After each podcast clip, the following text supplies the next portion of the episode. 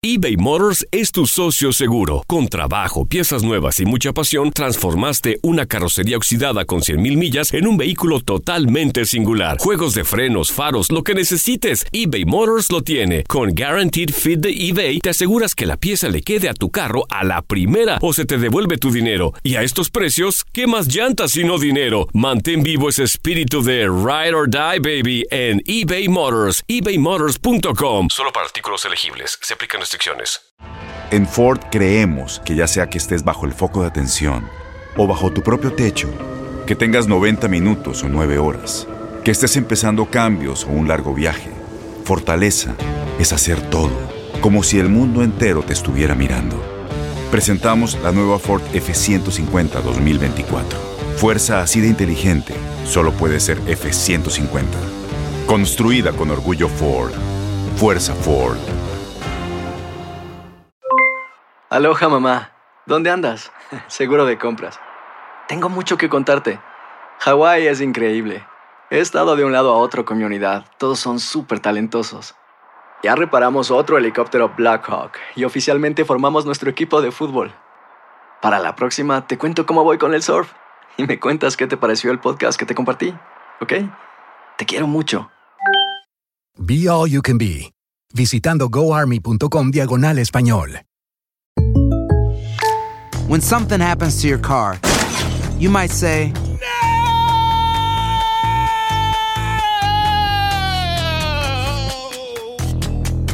My car! but what you really need to say is something that can actually help. Like a good neighbor, State Farm is there. And just like that, State Farm is there to help you file your claim right on the State Farm mobile app. So just remember, like a good neighbor, State Farm is there. State Farm, Bloomington, Illinois. El siguiente podcast es una presentación exclusiva de Euforia On Demand.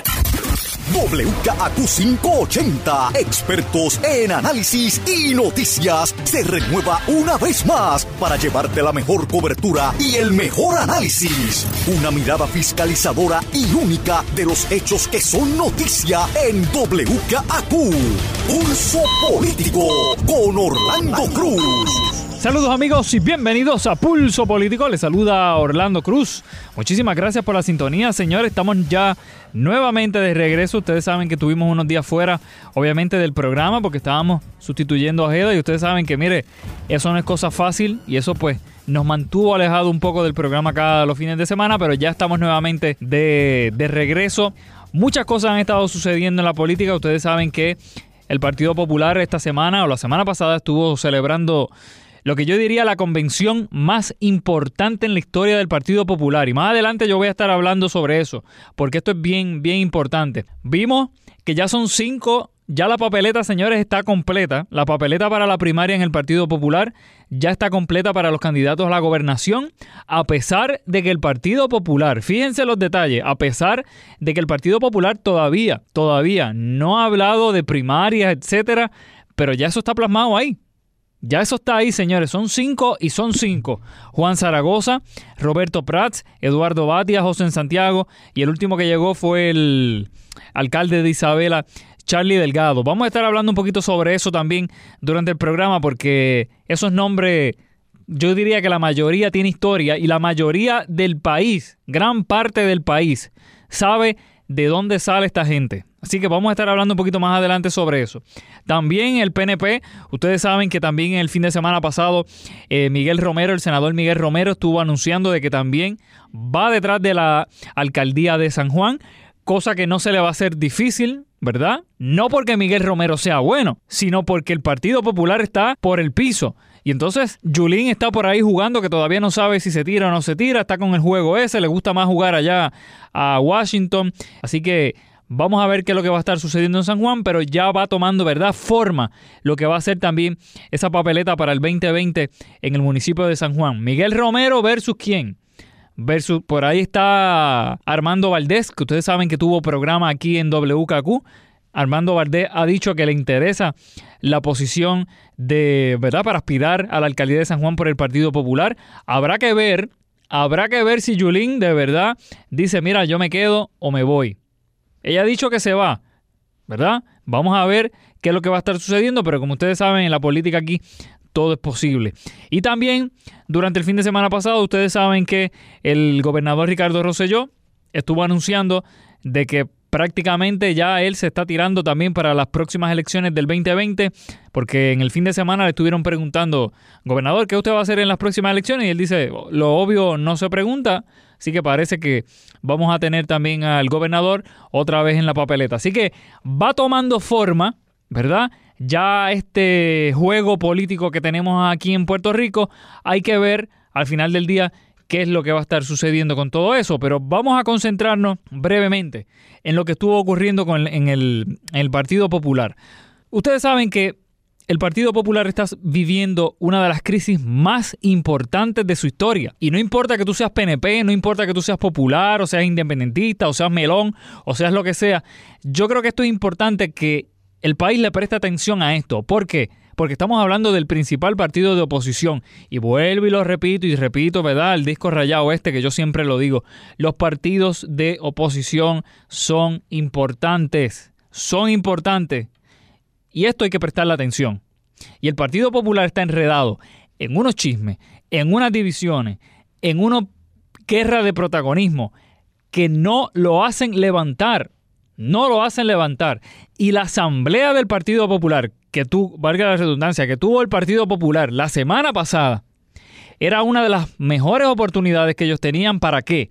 Para llevar un mensaje de qué? De unidad, llevar un mensaje, mira, aquí estamos nosotros los populares, vamos a levantar este partido, vamos a llevar un mensaje nuevo, repito, vamos a llevar un mensaje nuevo, eso se quedó. O sea, el Partido Popular salió de la convención exactamente como entró con las mismas divisiones, con los mismos chismes, con los mismos protagonismos, con la misma politiquería barata esta. Era una convención importante y la desaprovecharon. La desaprovecharon. El mensaje que tenía que salir de esa asamblea era cuál. Tenemos un partido unido, estamos presentándole a los populares, porque esto era para los populares solamente, estamos presentándole a los populares, a los populares que un nuevo partido, una nueva forma de ver, por ejemplo, el gobierno de Puerto Rico, ¿verdad? Si le tienen miedo al tema del estatus, pues no sé, se inventan algo para decir que le van a meter mano al problema del estatus. Eso era lo que tenía que salir de la convención del Partido Popular. Y fíjense lo que salió del partido de la convención del Partido Popular, lo que salió. Y llevamos toda la semana hablando de eso, señores. Llevamos toda la semana hablando de ese fracaso, porque hay que decirlo así, de ese fracaso. Que Brenda López de Arrará estuvo 20 minutos y había que apagarle el micrófono o arrancarle el micrófono de la mano, porque ella parecía que aquello era un karaoke, que estuvo 20 minutos hablando allí y no se callaba la boca. De eso es lo que estamos hablando durante, que llevamos hablando toda la semana. De cuán malo o cuán flojos son los candidatos, los cinco candidatos a la, ¿verdad? A la supuesta primaria esta que va a haber en el Partido Popular. No se habla en ningún momento, ¿verdad? ¿Cómo le van a meter mano a la situación del estatus? De eso no se habla del Partido Popular. No se habla de que pudieron sanar las heridas de todas las puñaladas que se dieron públicamente. No se habla de nada de eso. Vuelvo y lo repito, el Partido Popular salió exactamente a como entró.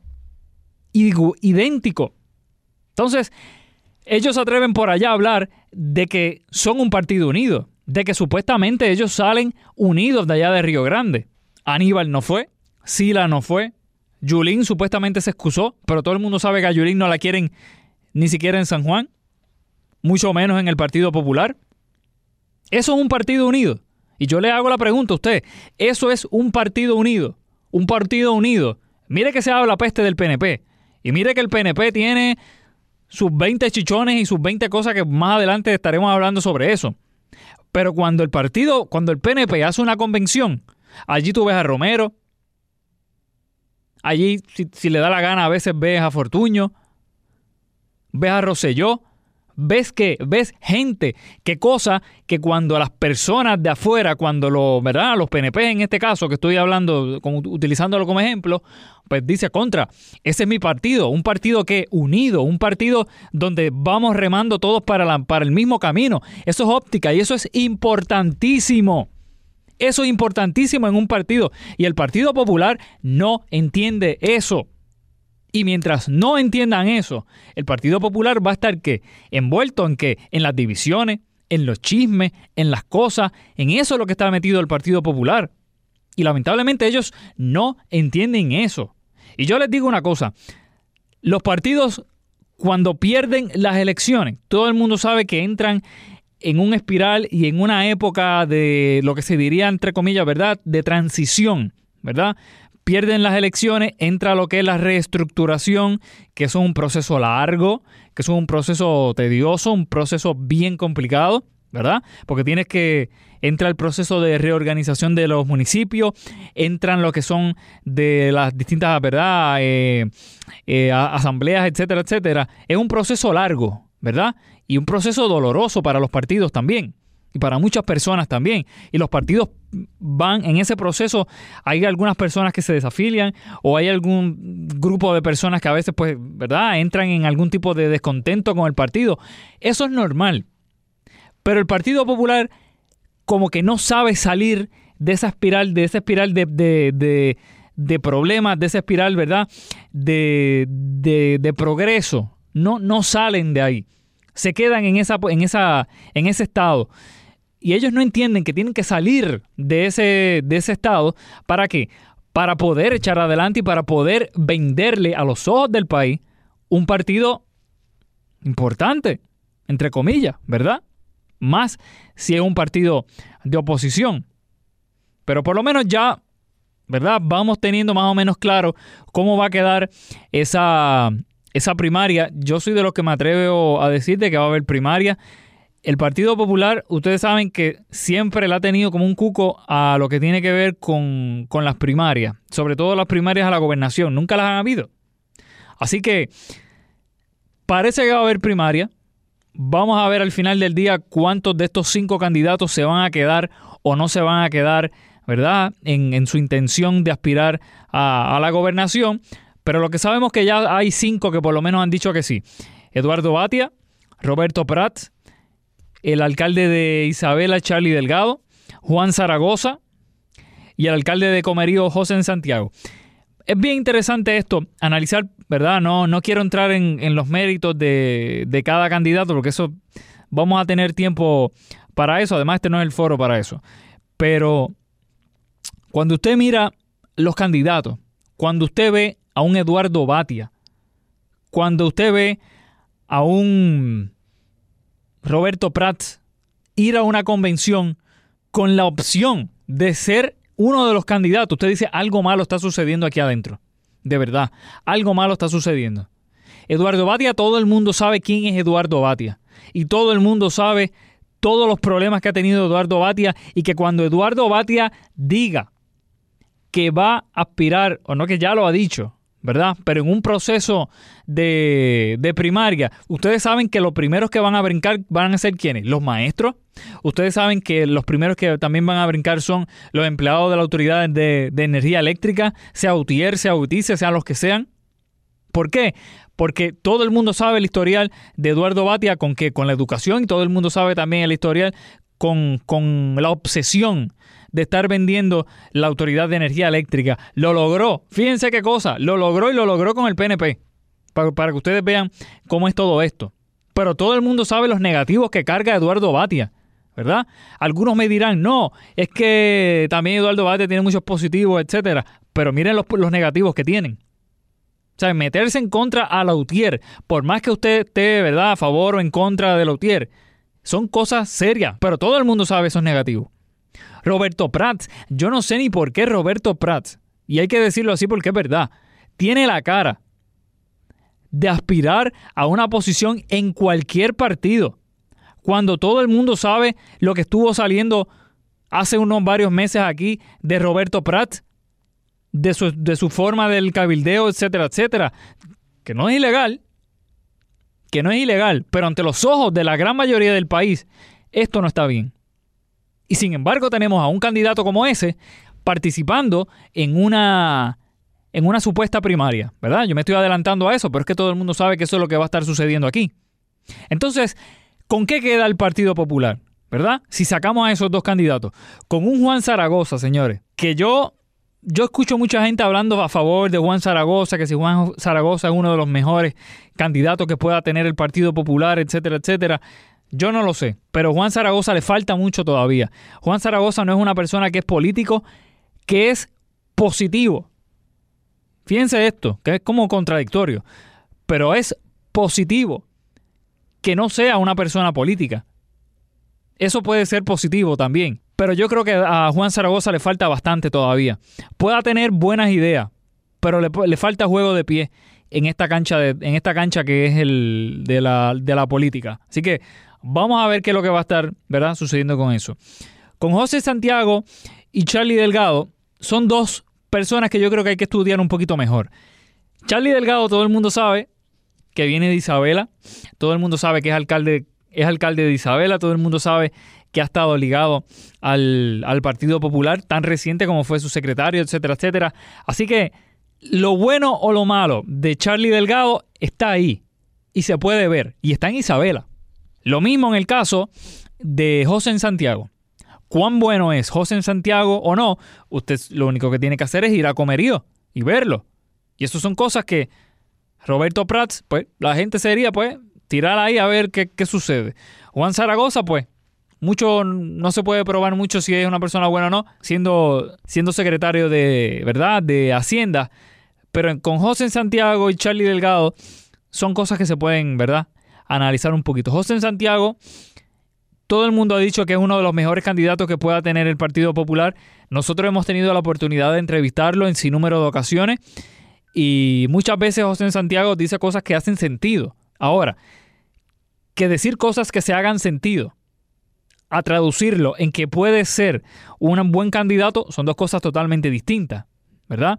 José Santiago en varios de sus discursos ha dicho de que él no tiene esta obsesión que tienen varios candidatos, ¿verdad? De, aspirar a la posición y de, tener ese, esa sensación de, de, poder y todo eso. Él ha dicho que no. Él ha dicho que, ¿verdad? Que es una persona que pues quiere darle más poder a distintos sectores aquí, cosa que yo lo veo positivo también, ¿verdad? Pero habrá que ver cómo, cómo reacciona, ¿verdad? El electorado del, del Partido Popular con todo esto. Y Charlie Delgado, como dije ahorita, todo el mundo sabe lo que ha estado sucediendo con Charlie Delgado en Isabela, así que habrá que ver también. Son dos personas, eh, en el caso de José Santiago y Charlie Delgado, son dos personas que manejan bien lo que es la situación de la política en los municipios. Eso puede ser un beneficio también a la hora de llevar algún tipo de, de candidatura, porque todo el mundo sabe que esto gran parte se mueve en los municipios. Bueno, en los municipios donde se mueve aquí todo. Así que esto representa sí una ventaja para estos dos candidatos. Pero de que vayan a ser buenos candidatos o no, pues eso habrá que verlo también. Otra cosa bien importante también aquí es el que el factor reconocimiento. Y eso es algo bien interesante en, la política. Ustedes saben que gran parte del país no se lee. Y ustedes saben que no. No se leen las plataformas. No, no entran a las páginas de internet de los candidatos y leen, ¿verdad? La plataforma, lo que quieren hacer con su candidatura, lo que quieren hacer. La mayoría de la gente no vota así. La mayoría de la gente, ¿cómo vota aquí en Puerto Rico? Es que es por el factor que reconocimiento. Y es la realidad. Y en el caso de factor reconocimiento, Eduardo Batia se los come a todos. ¿Por qué así? Eduardo Batia se los come a todos. ¿Por qué? Porque todo el mundo sabe quién es Eduardo Batia, todo el mundo sabe, ¿verdad? El, el trabajo que ha hecho, etcétera, etcétera. Y todo el mundo sabe cuando prendía el televisor, la primera cara que veía era de presentado a Eduardo Batia. Así que el factor reconocimiento, pues, puede ser un beneficio para eh, Eduardo Batia. Y lo mismo quizás para Roberto Prats también que ese también le gusta. Él es loco con los micrófonos y loco con las cámaras. Pero habrá que ver, como dijo ahorita, qué es lo que va a estar sucediendo con todo esto. Los grandes ausentes, Aníbal Acevedo Vilá, aunque la mayoría de los populares en este país no quiera saber de Aníbal Acevedo Vilá, fue un gran ausente. Sila María Calderón no compone mucho en lo que es el Partido Popular, no arrastra tampoco muchas personas en el Partido Popular, no es una persona que usted diga, wow, si Sila no está, olvídate de tu papá, que esto se fastidió. No, está Sila, pues es como si no estuviera. Pero para la foto, pero para la, la imagen que da la presencia de esas personas, pues estuvo mal.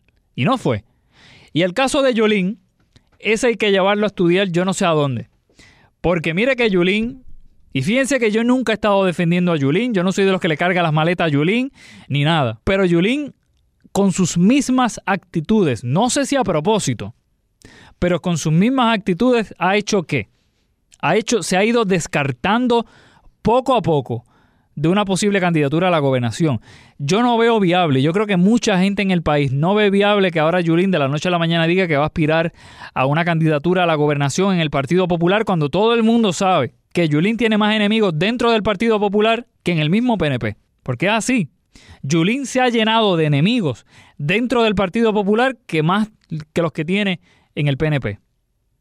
Entonces a ella, ustedes la ven que es una posible candidata, y la voy a ¿verdad? titular así, una posible candidata errática, una, una persona que hoy día dice una cosa, hoy día dice que está, en, que está por allá en Washington, que está coqueteando allá con, con, el Congreso, que está jugando a congresista, que está reuniéndose con aquello, con el otro, con aquel. Y yo digo, pero eso es malísimo por un candidato, porque a la hora de la verdad, tú no tienes una, tú no tienes claro nada, no tienes claro nada. Un día se levantó con que quiere ser alcaldesa. Y ustedes la ven en todos lados haciendo de alcaldesa, ¿verdad? Y la llaman para los programas que le hacen las entrevistas de, encargo y le gusta hablar qué buena eres y todo eso. Y allá va ella y mira, aquí estoy haciendo esto, estoy haciendo lo otro, estoy haciendo aquello. ¿Verdad que sí?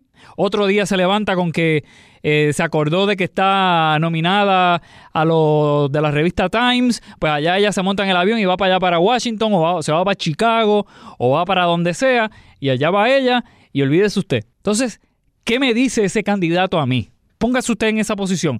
¿Qué me dice ese candidato a mí? Que es un buscón, que es un oportunista.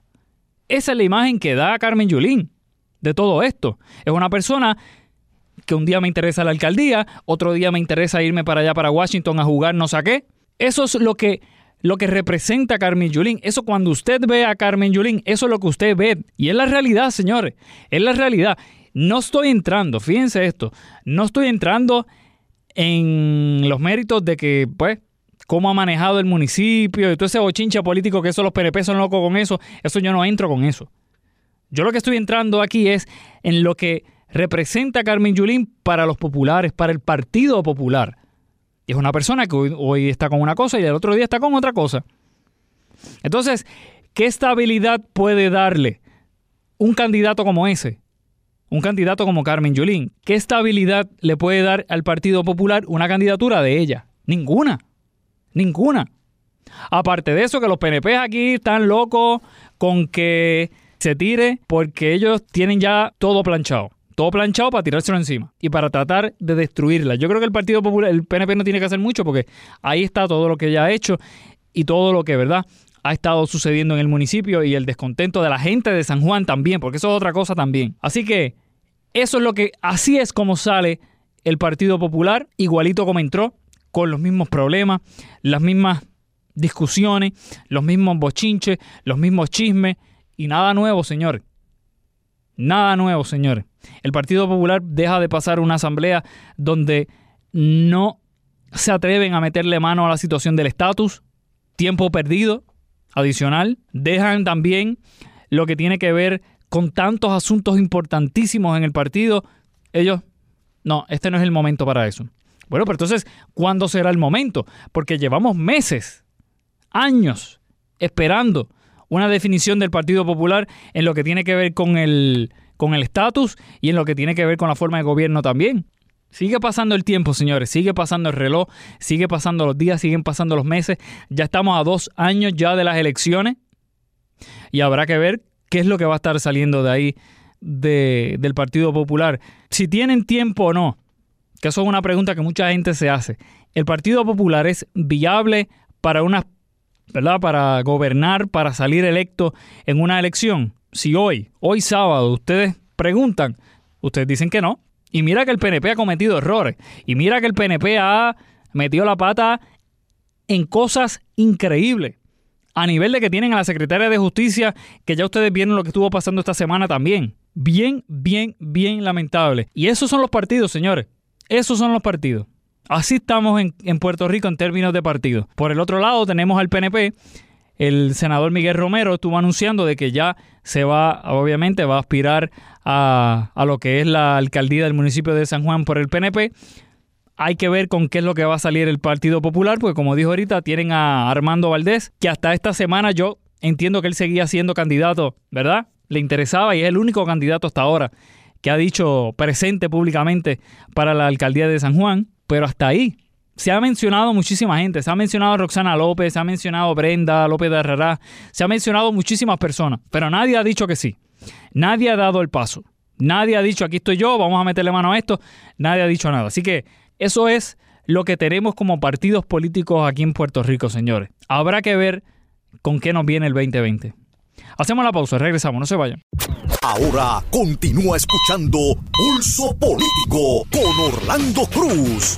De regreso, amigos, a Pulso Político. Les saluda Orlando Cruz. Muchísimas gracias por la sintonía, señores. Estamos ya de regreso. La semana pasada y hace como dos semanas estuvimos sustituyendo a Ojeda, que se fue de vacaciones. Y por eso, pues, no tuvimos la oportunidad de, ¿verdad?, de hacer el programa de los sábados. Pero ya estamos nuevamente, señores, aquí. Y para los que no tuvieron la oportunidad de escuchar el principio del programa, estábamos hablando sobre la convención del Partido Popular, que mire que eso ha dado tela, que eso ni votándola. Y cómo se desaprovechó, y vuelvo y lo repito para el que no tuvo la oportunidad de escucharlo, cómo se desaprovechó una oportunidad única para venderle al país un nuevo partido. Pero allá ellos que son populares, allá ellos que se entiendan y allá ellos que tengan que bregar con, todo el, desmadre que tienen. Los que no tuvieron la oportunidad de escuchar el principio del programa, recuerden que nos pueden seguir también a través del podcast de Pulso Político. En cualquier aplicación de podcast buscas Pulso Político con Orlando Cruz. Ahí te sale el programa y ahí lo puedes escuchar. Así que ya lo sabes, no tienes excusa de que no, ¿verdad? De que no, de que te pierdes el, el programa. Pero yo quiero cambiar de tema porque esta semana estuvo pasando algo que yo creo que le debe de preocupar aquí a todo el mundo. No importa que tú seas PNP, no importa que tú seas popular, no importa que tú seas melón o lo que tú seas. Esto sí nos tiene que preocupar y esto es una de las cosas bien serias y sumamente importantes que están sucediendo aquí en Puerto Rico. Todo el mundo sabe que aquí el Departamento de Seguridad no funciona. El Departamento de Seguridad que dirige Héctor Pesquera. Y yo no vengo a tirar toallas aquí. Todo el mundo sabe que ese departamento no funciona. Todo el mundo sabe que emergencias médicas, el tiempo de respuesta es uno sumamente alto. Ciencia forense, todo el mundo vio cómo no pueden atender dos escenas a la vez. Esto es lo único. Aquí no pueden atender dos asesinatos a la vez. ¿Por qué? Porque no tienen personal. Y aquí todo el mundo vio cómo el martes se tardaron casi 14 horas. Fíjense cómo es. Es que esto es increíble, de verdad. Casi 14 horas en atender una escena bomberos no funciona. Que ustedes cuando ven los camiones de bomberos, ustedes se creen que están viendo un tubo de, acueducto roto. Eso es chorreando agua por la parte de abajo. El 911 hay miles de señalamientos con el 911. Manejo de emergencia está administrado por un grupo de politiqueros. Y la policía, todo el mundo sabe la crisis que ellos están viviendo. Una policía desmoralizada, una policía de falta de recursos, eh, falta de personal también. El Departamento de Seguridad no funciona no funciona. Pero esta semana ellos de verdad que botaron la pelota, que es una cosa increíble. El viernes pasado, todo el mundo vio aquí cómo se formó un espectáculo con la supuesta renuncia o el supuesto despido este del exdirector de manejo de emergencia Heriberto Saurí. ¿Verdad que sí? PNP. Hello, no que estoy hablando de que una persona popular, PNP, ¿verdad? Y Saurí tuvo que ir a cuánto medio de comunicación había, cuánto programa de radio, cuánto programa de televisión había para que para decir que él no fue que renunció.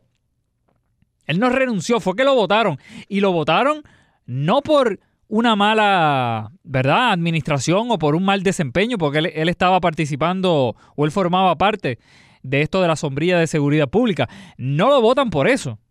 Porque si usted dice contra, pues mira, este tipo no está dando el grado, pues vamos a votarlo. Pero no. Según el mismo Saurí dice, que es que lo están votando a él por chisme.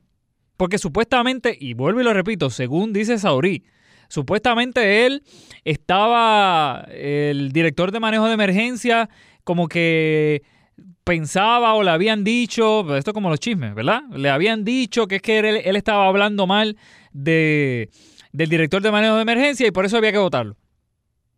Señores, yo no les estoy exagerando la nota, yo no les estoy exagerando la situación. Esto fue lo que sucedió, según de, las, de la voz de Heriberto Saurí, que lo tuvimos esta semana y que estuvo en entrevista aquí en WKQ narrando cómo fue que sucedió todo eso.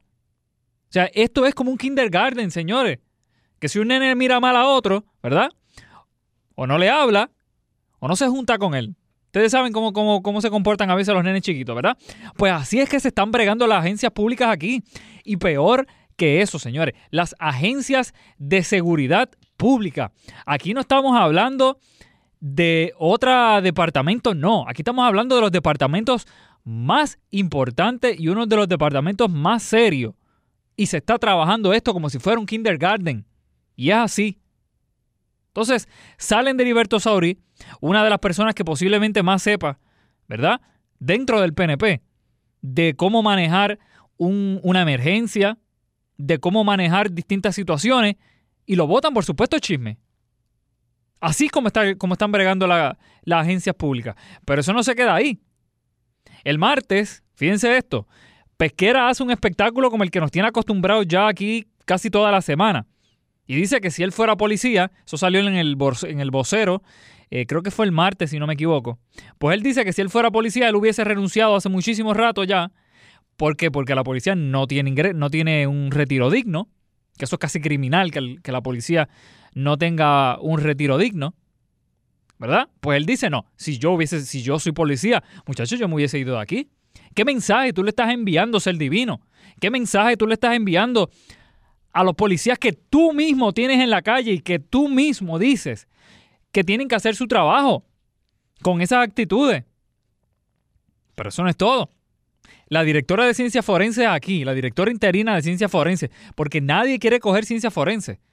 Aquí nadie quiere hacerse cargo de ciencia forense. El desmadre es de tal grado que aquí o las personas renuncian o hacen un espectáculo o hacen lo que sea con tal de no estar dirigiendo la, la, oficina de, de, ciencia forense. Pues, ¿qué sucede aquí? El mismo martes, la directora de ciencia forense, ¿verdad? Dice aquí en WKQ, con un miedo terrible que yo no entiendo ni por qué, ¿verdad? Que no había personal y que ellos no pueden atender dos asesinatos al mismo tiempo. Fíjense cómo está esto. Esto no es una república de estas por ahí locas que están por ahí en el Caribe o que están por ahí en, en otro país. No, señores, estamos hablando de Puerto Rico. Y estas cosas son indignantes de verdad. Es una cosa increíble. Entonces, haga el, haga el ejercicio usted. Si usted se pone a analizar las últimas crisis que se han formado aquí en el gobierno en general, en el gobierno, sacando obviamente lo que fue el escándalo de WhatsApp, que todavía están arrastrando y todo el mundo vio lo que estuvo sucediendo esta semana con la jefa de, justicia, ¿verdad? Sacando el, espectáculo del WhatsApp, casi la mayoría de los problemas enormes y de las crisis que ha tenido que enfrentar el gobierno han sido en dónde? En las que son del Departamento de Seguridad. Todas han sido en el Departamento de Seguridad. Pero como aquí todas las crisis que verdad que vive esta administración, pues aquí no pasa nada. Ellos piensan que como las noticias tienen un ciclo, ¿verdad? Como hoy la gente está hablando de pesquera y a lo mejor mañana pues empiezan a hablar de otra cosa y, a la gente, y es verdad, a mucha gente se le olvida todo esto. Pues entonces ellos creen que con eso ya se sanó el problema. Ya ellos públicamente atacaron el problema, resolvieron el problema ya. Y así como lo están bregando. Pero el problema que tenemos aquí, señores, tiene nombre y apellido. Tiene nombre y apellido. Y es Héctor Pesquera, un, imprudente, un guapetón de barrio, que está destruyendo las agencias más importantes. Esto no es DACO, señores. Esto no es DACO que si se va a ajuste, nadie lo siente. Porque aquí, si DACO no funciona, aquí la gente sigue con su vida normal. Pero estamos hablando aquí de que se está destruyendo por una mala administración y por un embeleco que nadie entiende. Ni siquiera los mismos PNP lo entienden. Ni siquiera los mismos PNP lo entienden. Y aquí se está destruyendo que la policía, manejo de emergencia, ciencia forense, el 9, el 911 y todo porque tenemos que un incompetente dirigiendo incompetentes también. Y ahí es donde está el problema de todo eso. esto es inaceptable que uno de los secretarios que más gana dinero esté con todo este espectáculo, esté con todo este bochinche, esté con todo este show mediático que él mismo está creando. que él mismo está creando, ¿verdad? Pero para pesquera hay dinero, ¿verdad? Hay dinero para guaguas públicas, para guaguas blindadas, hay dinero, ¿verdad? Para comprar vehículos, ¿verdad? A gusto y gana allí en el departamento que salen alegadamente de fondos del 911. Entonces, tenemos la agencia que no solo el que supuestamente tiene que dirigir todo eso, ¿verdad? Una persona que esté atenta a todo eso, ¿verdad? Sea una persona responsable, capacitada. No solo eso, sino que tenemos a esa misma agencia dirigida por incompetentes, por politiqueros, que hacen el problema aún mayor. Entonces, miren la estrategia que hay aquí. Que contra, puede que tengan razón también, pero, hello, todo lo, están, todo lo resuelven con, con, la siguiente frase. No es que eso es problema de la Junta. Ah, la policía no tiene un retiro digno porque obviamente pues la Junta está apretando los tornillos. Puede que le dé la razón, ¿verdad? Ciencia forense tiene un problema terrible, no tiene la cantidad de patólogos suficiente para poder atender lo mínimo, dos escenas al mismo tiempo. Fíjense esto, con la criminalidad como está en Puerto Rico, a pesar de que ellos dicen que está bajando, pero con la criminalidad que está sucediendo aquí en Puerto Rico, no hay dinero para que técnicos de ciencia forense vayan a atender dos escenas al mismo tiempo. Y lo vimos esta semana cómo Torrey se trancó completamente porque tuvo 14 horas una persona allí muerta dentro de un carro y no había personal de ciencia forense para que se fuera a trabajar esa escena. Porque estaban atendiendo otra en San Lorenzo. ¿Verdad? Entonces, todos se lo echan a la culpa. Contra, pues mira, puede que sí, pero las cualidades de un buen administrador se miden en que en los momentos más difíciles. Y un buen administrador, yo no sé si ellos lo saben o yo no sé si el gobernador lo sabe, ¿verdad? Pero un buen administrador busca lo que sea para que funcione el departamento que tiene a su cargo, ¿verdad? Hace lo que sea. Y aquí lo único que está funcionando es que los salarios de esta gente, los 250 y pico de mil pesos que se gana pesquera, los 200 y pico que se gana la otra, los ciento y pico que se gana el otro, los ciento y pico que también que se gana la otra por allá también. Eso es lo que eso es lo único que funciona aquí. Y tenemos las agencias, señores, las agencias más importantes aquí, la policía, ciencia forense, el, el manejo de emergencia, el 911, todas las agencias fundamentales, importantes para el buen funcionamiento de un país están destruidas completamente. ¿Por qué? Porque se han creado esta ilusión de que con una alegada sombrilla mágica que es el Departamento de Seguridad, pues ahí ellos van a resolver el problema y van a resolver toda la crisis económica que pueda haber. Es una fantasía la que ellos están viviendo de verdad. Es una fantasía. Entonces, tienen el descaro de decir esta semana, aquí mismo, aquí mismo también, WKQ, y dicen, no, es que hay que darle tiempo al Departamento de Seguridad. Porque esto es como los negocios. Fíjense la mentalidad de esta gente. O sea, esto no es... Es increíble, de verdad. Fíjense la mentalidad. Es que hay que darle tiempo como los negocios. Ustedes saben que cuando ustedes hacen un plan de negocio, esto lo dijo Pesquera, cuando hacen un plan de negocio, tú no vas a ver los resultados, ¿verdad? Rápido. Tú, tú vas a ver los resultados, como él dijo, de cinco años en adelante o una cosa así. El país no está para esperar cinco años a que un departamento de seguridad comience a, a dar resultados. El país no está para eso. Aquí se está hablando de la seguridad de un país, de la seguridad de un país. ¿Cuántos de ustedes que me están escuchando a mí están pensando en sacar la licencia de portación o de posesión de armas? Porque saben que lamentablemente a la policía no les puede resolver nada cuando ocurre una situación. ¿Cuántas personas que ustedes que me están escuchando ahora mismo tienen sistemas de alarma y le da la casualidad que un sensor de movimiento prende y usted no está en la casa y lo llaman de ese servicio y le dicen, mira, tengo un sensor de movimiento en la sala, por poner un ejemplo. Llamamos a la policía y usted dice, pues llama a la policía si te da la gana, pero la policía nunca va a llegar. ¿Cuántas personas que me están escuchando viven eso todos los días aquí? La gente ha perdido la confianza en las agencias más importantes. ¿Por qué? Por politiqueros, por unos imprudentes, por unas personas que se creen unos guapetones de barrio que dicen, a mí no me importa que me critiquen, a mí no me importa que me cuestionen, a mí no me importa que me digan nada de eso. Aquí ha habido personas que se han ganado el cariño y se han ganado la confianza de la gente y han sido buenos administradores, que han tenido errores, sí. Persona, usted podrá decir lo que sea de Pedro Toledo, que en paz descanse, pero nunca vimos a un Pedro Toledo reaccionando de esta forma. ¿Cuántos superintendentes de la policía aquí, buenos de verdad, han pasado por la superintendencia de la policía?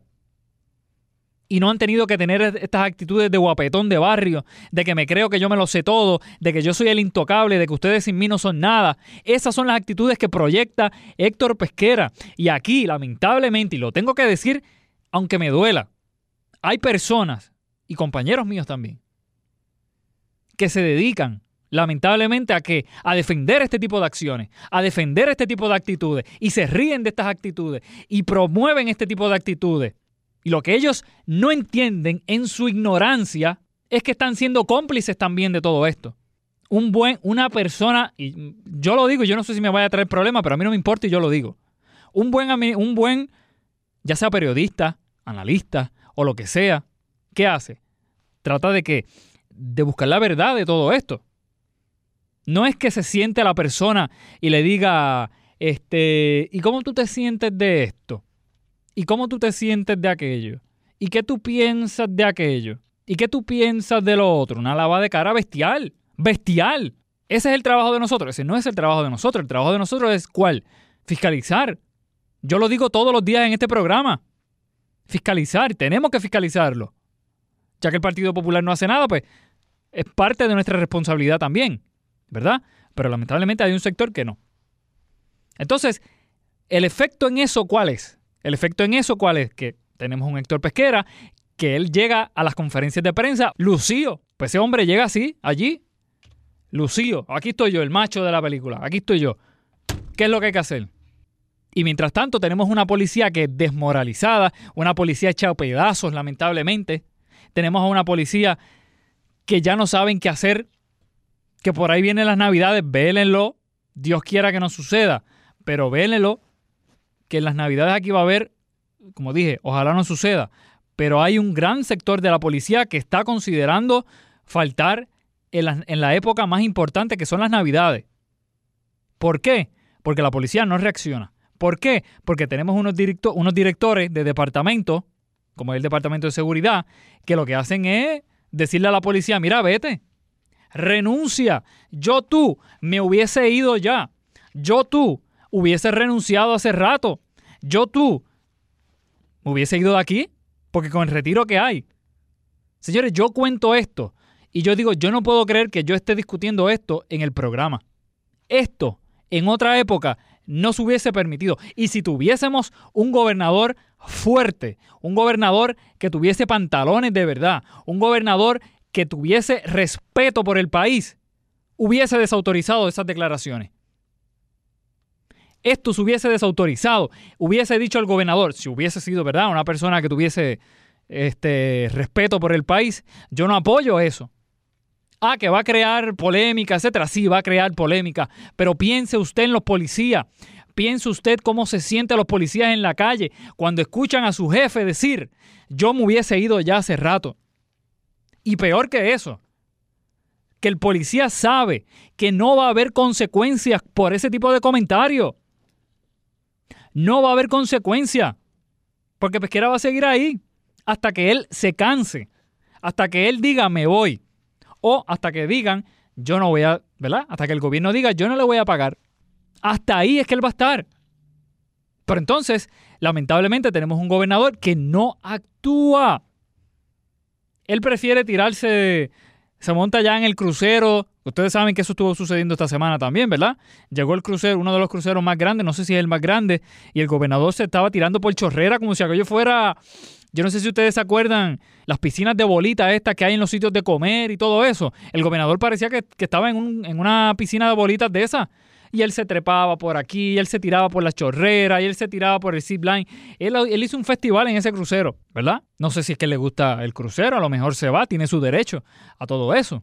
Pero tiene que también tener los pantalones ya. El país ya está cansado de todo esto. El país está cansado de tener personas que todo el mundo los ve, que son incompetentes para dirigir una cosa tan importante como lo que es un departamento de seguridad pública, ¿verdad?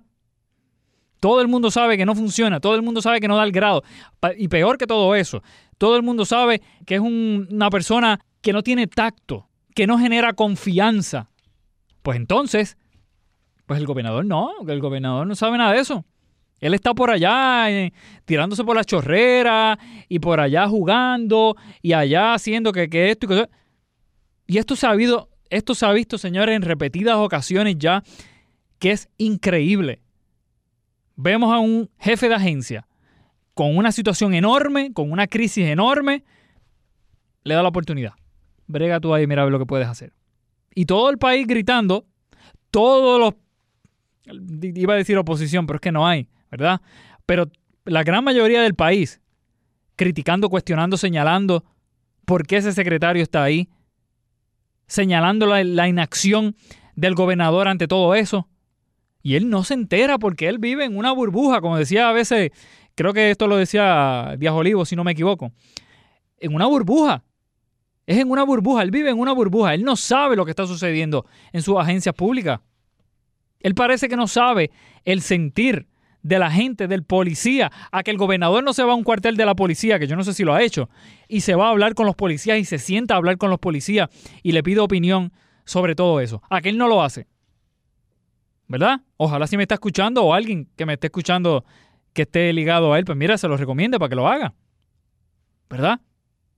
a que el gobernador no se vaya a emergencias médicas o a que el gobernador no se va a ir allá a ciencia forense a ver cómo él puede ayudar y cómo él puede atender esos asuntos. Pero no, él vive enajenado de todo esto, señores. Él vive en su mundo, lamentablemente. Y pasan los secretarios con, distintos, con distintas crisis increíbles y siguen pasando los tiempos, el tiempo, sigue pasando, ¿verdad? la semana, los meses, etcétera, etcétera. Y él piensa que, pues, hoy están hablando de pesquera, mañana van a estar hablando de otra cosa, ya el país se lo olvidó. El problema que tienen es cuál. Miren cómo le explotó el caso de WhatsApp, ¿verdad? El caso del WhatsApp es clásico en cómo el gobernador ha manejado las distintas crisis aquí en Puerto Rico. No en Puerto Rico, en su gobierno específicamente. ¿Qué hizo el gobernador con todo eso? El gobernador, pues, le dio tiempo, vamos a ver lo que está sucediendo. Todo el mundo le decía, papá, ten cuidado, mira lo que viene para encima, mira lo que viene para encima, esto es serio, esto no es chiste, esto no es serio, y todavía tenemos a Norma Burgos allá metida, ¿verdad? Y todavía tenemos por ahí corriendo a la secretaria de Justicia, que todo el mundo vio lo que estuvo pasando por acá también. Él no, no entiende, no entiende. Entonces, Ahora, con el Departamento de Seguridad, no es la primera vez que sucede esto. No es la primera vez que suceda esto. Es inaceptable, inaceptable de verdad, que todavía al sol de hoy el problema de ciencia forense no se, ha resuelto. Es inaceptable de verdad que toda esta crisis que está viviendo la policía todavía es la hora que no se ha resuelto. Y vuelvo y repito, sé que la Junta los tiene amarrados, pero las cualidades de un buen administrador se miden en estos momentos y un buen administrador hace lo que sea. ¿Para qué? Para mover esto, para echar esto hacia adelante, para tratar de calmar las aguas, como está sucediendo en la policía, como está sucediendo en ciencia forense, como está sucediendo en manejo de emergencia. Eso lo hace un buen administrador, que eso es lo que es un gobernador, porque el gobernador es que un administrador, un administrador de la cosa pública. ¿Verdad? Pero lamentablemente no. Entonces, siguen pasando los secretarios con sus crisis, con sus escándalos, con sus bochinches, ¿verdad? Con sus ñoñerías, porque es que es así. Y lamentablemente, pues, no sucede nada. Estamos bien. Eso es lo que le gusta. Estamos bien. Estamos bien. Aquí no ha pasado nada. Ven lo que se los digo, señores. Estamos ahora hablando del Departamento de Seguridad esto se calmará por un momento, vamos a estar tranquilos, se nos va a olvidar todo esto y más adelante va a volver a, explotar otra crisis. ¿Por qué? Porque el problema no lo han atacado. Lo que pasa es que yo creo que el gobernador tiene miedo en atacar el problema y el problema se llama Héctor Pesquera. El problema se llama las actitudes de Héctor Pesquera. El problema se llama la administración de Héctor Pesquera. El problema se llama los jefes de agencias que tienen en lo que es el Departamento de Seguridad, que son todos unos politiqueros. Unas personas que no dan el grado. Eso es lo que está pasando. Y nos podremos cansar de hablar de todo esto. Y a lo mejor ya esta semana estamos hablando de otro bochinche o de otra cosa. Pero vamos a seguir arrastrando este problema. Vuelvo y lo repito. Miren el caso de WhatsApp. No se atrevieron a meter mano y miren en la, en la crisis en la que están envueltas. Esa es la realidad de Puerto Rico, señores. Ese es el Puerto Rico que lamentablemente estamos viviendo hoy día. Un Puerto Rico donde ocurren las situaciones, donde ocurren las crisis y lamentablemente no sucede nada. Estamos bien. Aquí, olvídate, hay chavo para todo el mundo, pero no hay chavo para la policía. ¿Verdad? Dicen que la situación está mala. Dicen que eh, estamos en quiebra. Esto lo estuve diciendo yo esta semana también, cuando estaba por Ojeda también. Yo decía, pero aquí están hablando de crisis y los alcaldes están ganando una, una cantidad horrible de dinero. Sí, la crisis. La crisis la vive el pueblo. Tú y yo vivimos la crisis. Tú y yo estamos viviendo la crisis. Ellos no. Porque hay dos Puerto Rico. Está el Puerto Rico en el que tú y yo vivimos y está el Puerto Rico en el que esta gente vive. Que ahí no pasa nada. Ahí hay dinero para comprar guaguas blindadas, ¿verdad? Ahí hay dinero para comprar otros vehículos. De lujo prácticamente. Aquí hay dinero para qué? Para pagar 250 mil dólares o 200 y pico de dólares a Héctor Pesquera, 200 y pico a la secretaria de Educación, ciento y pico al otro. Y mientras todo eso sucede, a ti y a mí nos quieren vender el cuento de que este país está en crisis. ¿Cómo este país, ustedes le van a decir al, al país que está en crisis cuando vemos esto? Cuando vemos que hay dinero para unas cosas pero para otras no.